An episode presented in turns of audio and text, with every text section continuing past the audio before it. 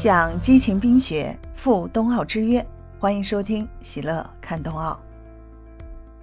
这冬奥会啊，其实是无论在哪举办，都会引来全世界各地聚焦的目光。可以这样说啊，冬奥会办到哪儿，那它这个目光啊就会聚焦到哪儿。而且呢，尤其是对一些小城镇带来的这种推动、改变、变革，可以说是翻天覆地的。说到这儿呢，咱必须得说一个小城市，就是阿尔卑斯山谷当中的因斯布鲁克。它是奥地利一座人口只有十八万的小城。这小城啊，成功举办了一九六四年和一九七六年两届冬奥会。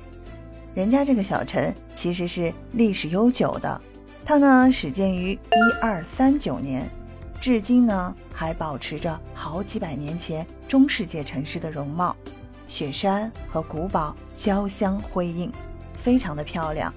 它呢既是一座观光滑雪小城，也是一座大学城。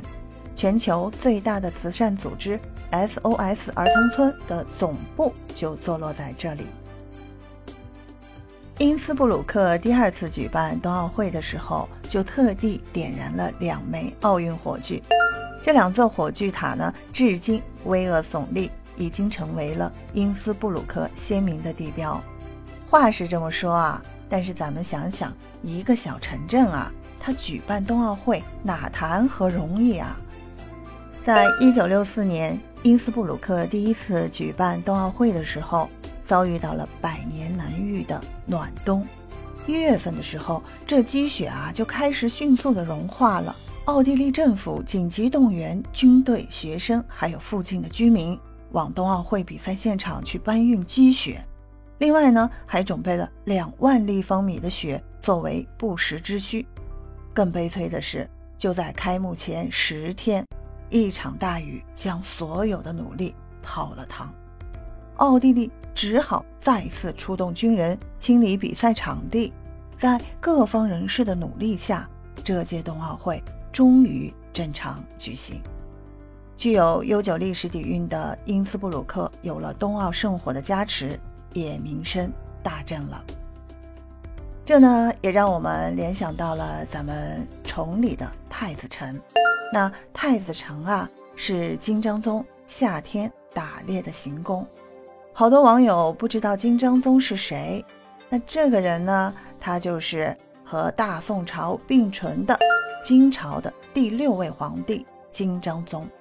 那考古学家认定，太子城遗址的时代是公元一一六一年至公元一二三四年，而且特别巧的是，他们都是古老的皇家小城。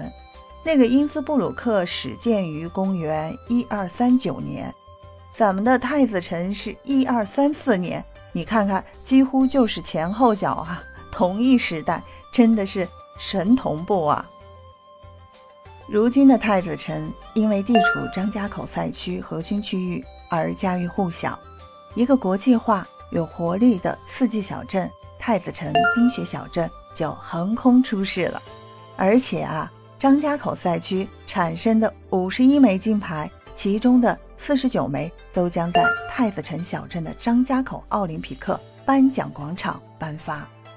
接下来呢，我们就有请冰墩墩和雪融融为大家讲解太子城冰雪小镇关键词。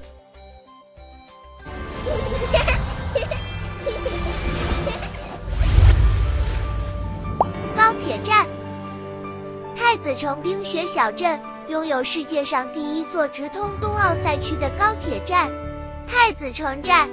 高铁站距离奥运村及各雪场仅十分钟车程，运动员乘坐的巴士通过车站专用通道直接到达运动员服务中心，实现零距离服务与对接。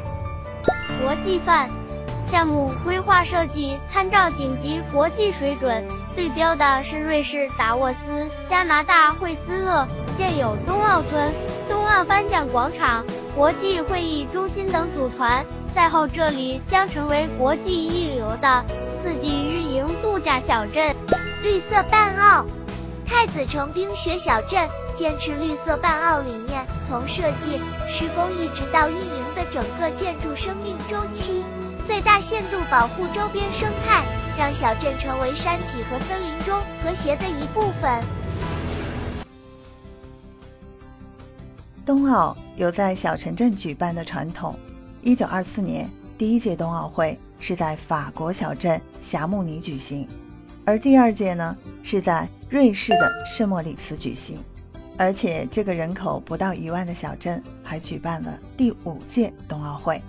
其实啊，不光是这两个地方，你看还有呢，比如说第七届的冬奥会是在意大利的小镇科迪纳丹佩佐举办的。那么除此之外呢，还有美国的斯阔谷、奥地利的萨巴，还有日本的札幌。那这些呢，都是一些小城镇。那如今呢，咱们的冬奥小城崇礼也开始破茧化蝶了，太子城冰雪小镇更是成为了一座国际化的四季度假小镇。可以这样说，八百年前，太子城遗址见证了一个王朝辉煌的过去。而八百年后，太子城冰雪小镇正全球瞩目，万众期待。想问问你最喜欢看的冬奥项目是什么呢？欢迎在评论区给我留言哦。我们相约下期节目见。